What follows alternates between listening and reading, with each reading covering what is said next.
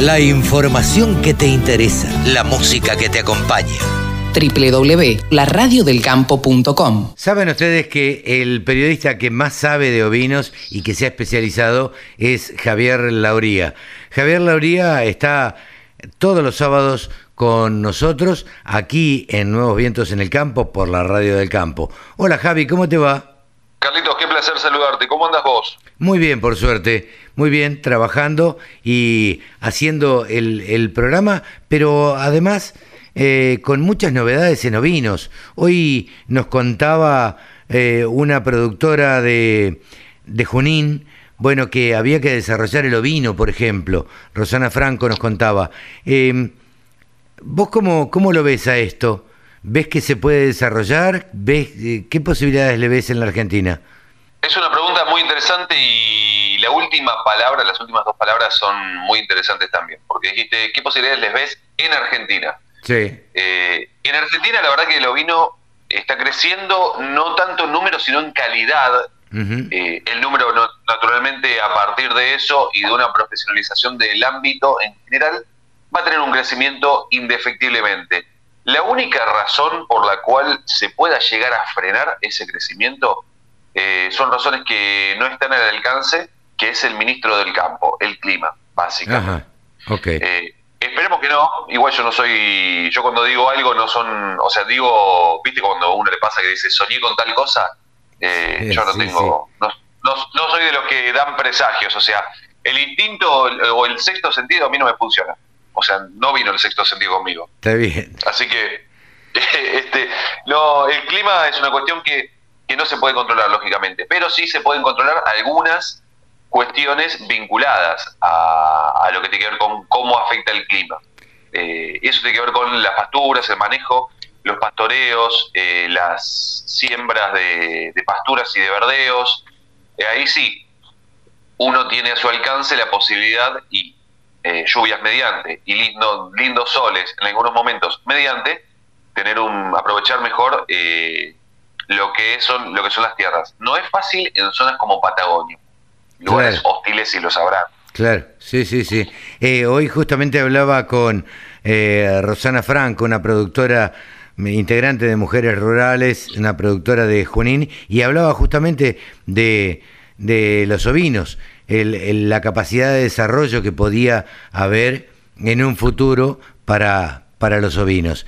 Em, antes que, que, eso, quería eh, charlar con vos. Bueno, hablamos la semana pasada de la importación de genética. Eh, eso se sigue dando, ¿no?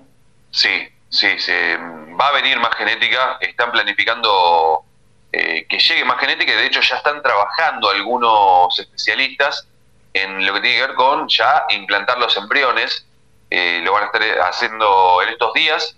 Hace, ¿Cuándo hablé? El miércoles hablé con, con Andrés Buffoni, que bueno, algunas notas en nuestro canal de YouTube y hablé con él y me comentaba que mm, estaba viajando para, creo que si no me equivoco es el INTA Esquel o INTA Bariloche, ahora no quiero ser impreciso, pero no me queda otra, para hacer la implantación de embriones de la raza Texel.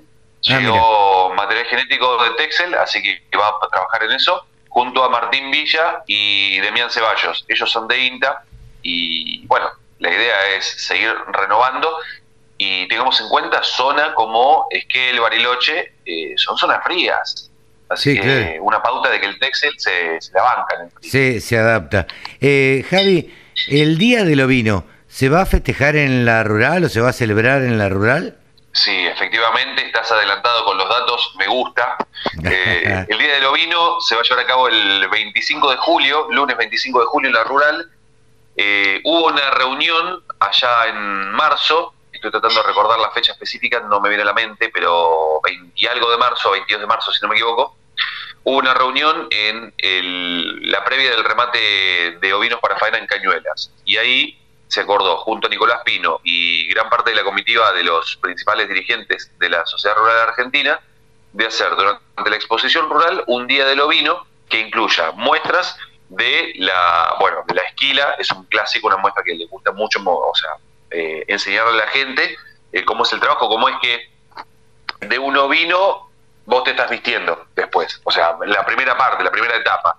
Eh, y lo que quieren es tratar de extender toda esa cadena. Por ejemplo, lo que tiene que ver con la lana, desde el momento en que se esquila el animal hasta que se hace el lavado, quizás no se puede hacer todas las etapas, pero te muestran más o menos cómo queda después de cada etapa, el lavado, el peinado, se hace la hebra, eh, que puede ser para hilo o para lana, y a partir de ahí se llega a la prenda de vestir, que puede ser quizás o un saco, una camisa, una remera, un suéter. Todos piensan en lana y piensan en un suéter o en una bufanda. Claro, pero un abrigo. Las camisas, claro, las camisas, eh, hay sacos, hay, viste, un sobre todo hecho con, base de lana y es súper, súper abrigado, súper cómodo, te regula la temperatura. Cuando estuve en Patagonia me prestaron un, un, saco australiano hecho con lana, lana de oveja y te puedo asegurar que era, pero tenías, o sea, no pesaba, era liviano, eh, cuando refrescó no me agarró frío, espectacular. Claro. Lo, bueno, lo viví en carne propia. Vos sabés que eh, hace un tiempo me presentaron unas camperas hechas con lana de oveja, eh, con cuero de oveja. Eh, la verdad que son espectaculares para una temperatura media, son livianitas, se- son absolutamente blanditas, son livianas, son... eh, la verdad que da gusto realmente eh, darse cuenta de la ductilidad que tiene la lana, el cuero eh, y todo lo que se puede aprovechar de, del ovino, ¿no?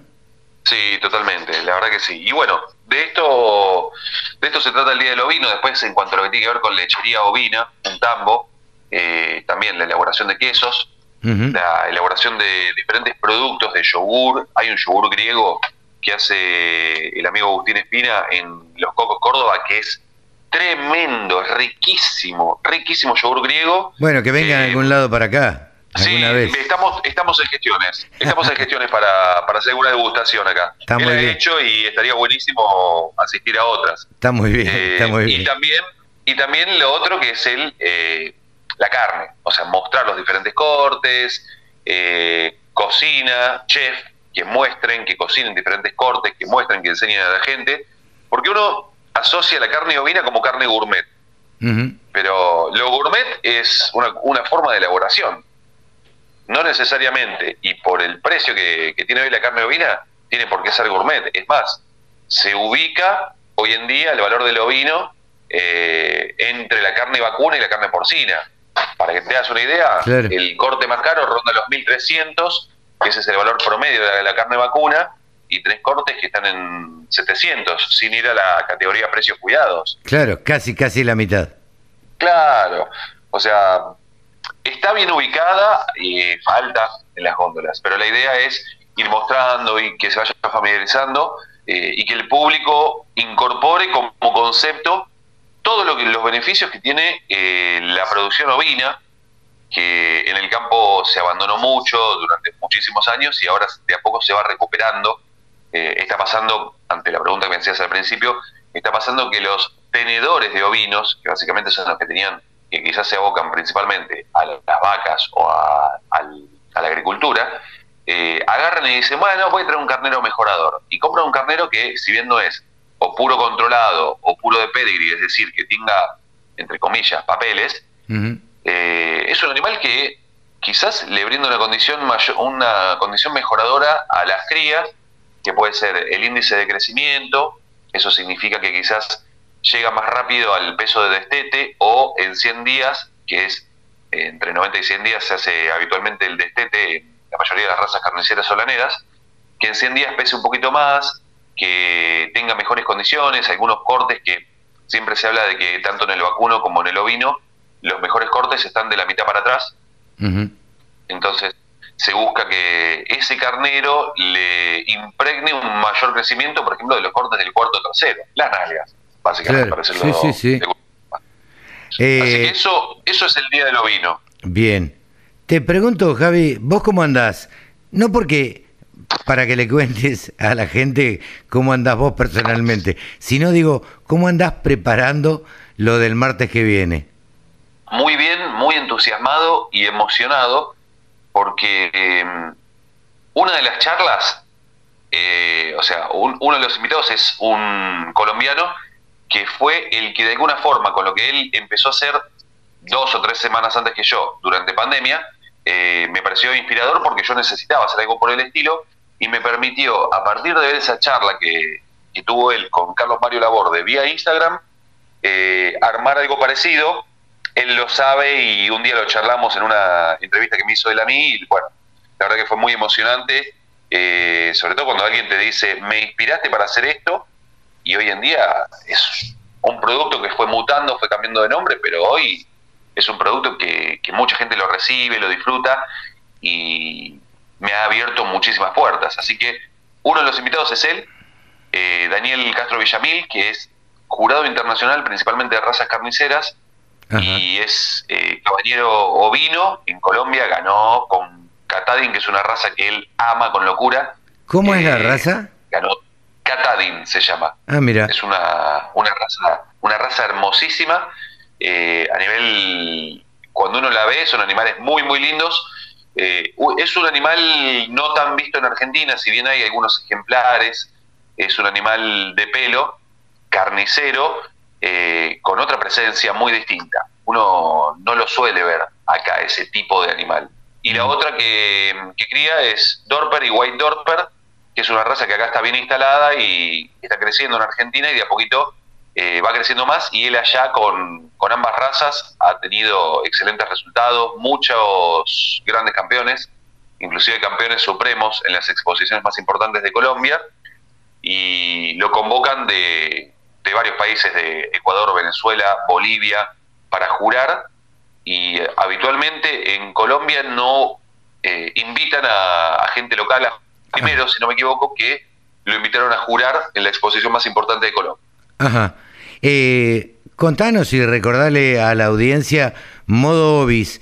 ¿Cuándo se transmite? ¿Cuándo? ¿Por dónde se ve? Y demás. Martes a las 19 horas, horario Argentina.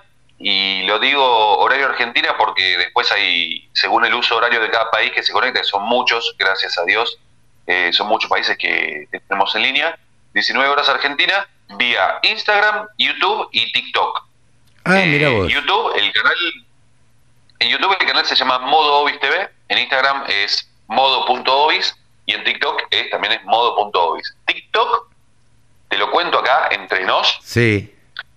Eh, publiqué un video de resumen del remate de cañuelas, venía con 500 visualizaciones por video y se disparó, no me preguntes por qué, porque la verdad que no lo sé del todo, se disparó a 11.000 visualizaciones. Eso da una pauta de que hay gente más interesada en los ovinos. Sí, y, da la pauta también, me parece, eh, Javi, que eh, hay que ir en la, comunicación hoy en día, obviamente ha cambiado, todos debemos cambiar nuestras cabezas y que, a ver, eh, la aplicación TikTok, que pareciera ser para videitos y para y para diversión y nada más, está empezando a ser una aplicación también de información.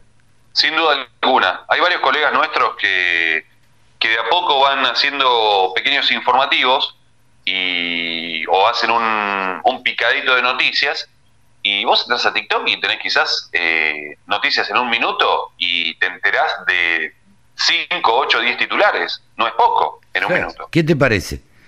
¿Qué te parece? La verdad que es, es bien interesante analizar también las, bueno, será tema de otra charla que no tenga solamente que ver con, con ovinos, eh, el tema de, de, los modos de comunicación y las formas de comunicación que existen hoy, hoy en día, ¿no? Sin duda alguna, creo que, o sea, cada red tiene su, su protocolo, su modo, tal cual, y, y apunta a diferentes públicos, o sea, el público de Facebook es un público mayor, el público de Instagram tiene unos añitos menos, el público de TikTok tiene unos añitos menos, hay que ver qué pasa dentro de dos años.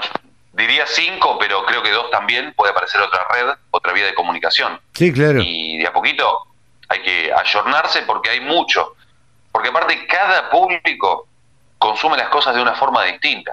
Absolutamente. Y esa, esa creo que es una de las tareas más difíciles que podemos encontrar. Que, que nos toca a nosotros, a esta generación que está transmitiendo hoy en día y que nos tenemos que ir adaptando a las distintas redes, a las distintas formas, a las distintas maneras de comunicación que la gente busca y que la gente, digo, ya no no va a, tanto a los medios tradicionales, sino busca medios alternativos.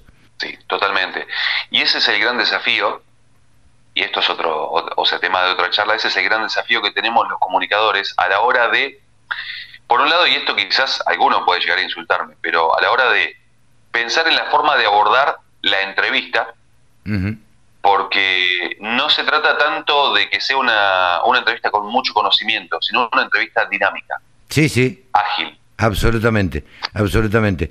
Por eso yo, nada, por eso yo trato de charlar con la gente y que sea ágil, dinámica y que, y que sea un intercambio, no sea una, una clase magistral donde vos me hables de tal raza durante 20 minutos, porque así aburriríamos a mucha gente. Me parece que por ahí, charlando, intercambiando, las cosas se hacen un poco más, más ágiles y a la gente le llega un poco más. Sí, totalmente, totalmente. De eso se trata. Y bueno, el martes eh, te invito a vos y a todos los oyentes que se sumen, modo Obis, vamos a estar ahí. El colombiano y un uruguayo, tiro el titulito reducción de pérdidas perinatales. Eso significa, básicamente, eh, teniendo en cuenta que durante las primeras 72 horas de nacido el cordero son las horas más cruciales por, el, por la alimentación con el calostro, entre otros temas, pero también por el tema de temperaturas. La mayoría de los nacen en épocas frías. Claro. Así que vamos a charlar de esos temas que me parece que son importantísimos para reducir las pérdidas y naturalmente aumentar la señalada. Importante y muy interesantes además, porque no son temas que se toquen habitualmente en, en otros medios. Así que nada, el mayor de los éxitos y el martes 10 eh, a las 19 hora argentina eh, estaremos todos prendidos en modo Obis en Instagram. Dale, Carlitos. Gracias y excelente sábado para vos y para todos los oyentes. Un gran abrazo. Javier Lauría, el periodista que más sabe de ovinos, aquí en la Radio del Campo. 24 horas. Los 7 días de la semana. Toda la información que te interesa. Toda la música que te acompaña.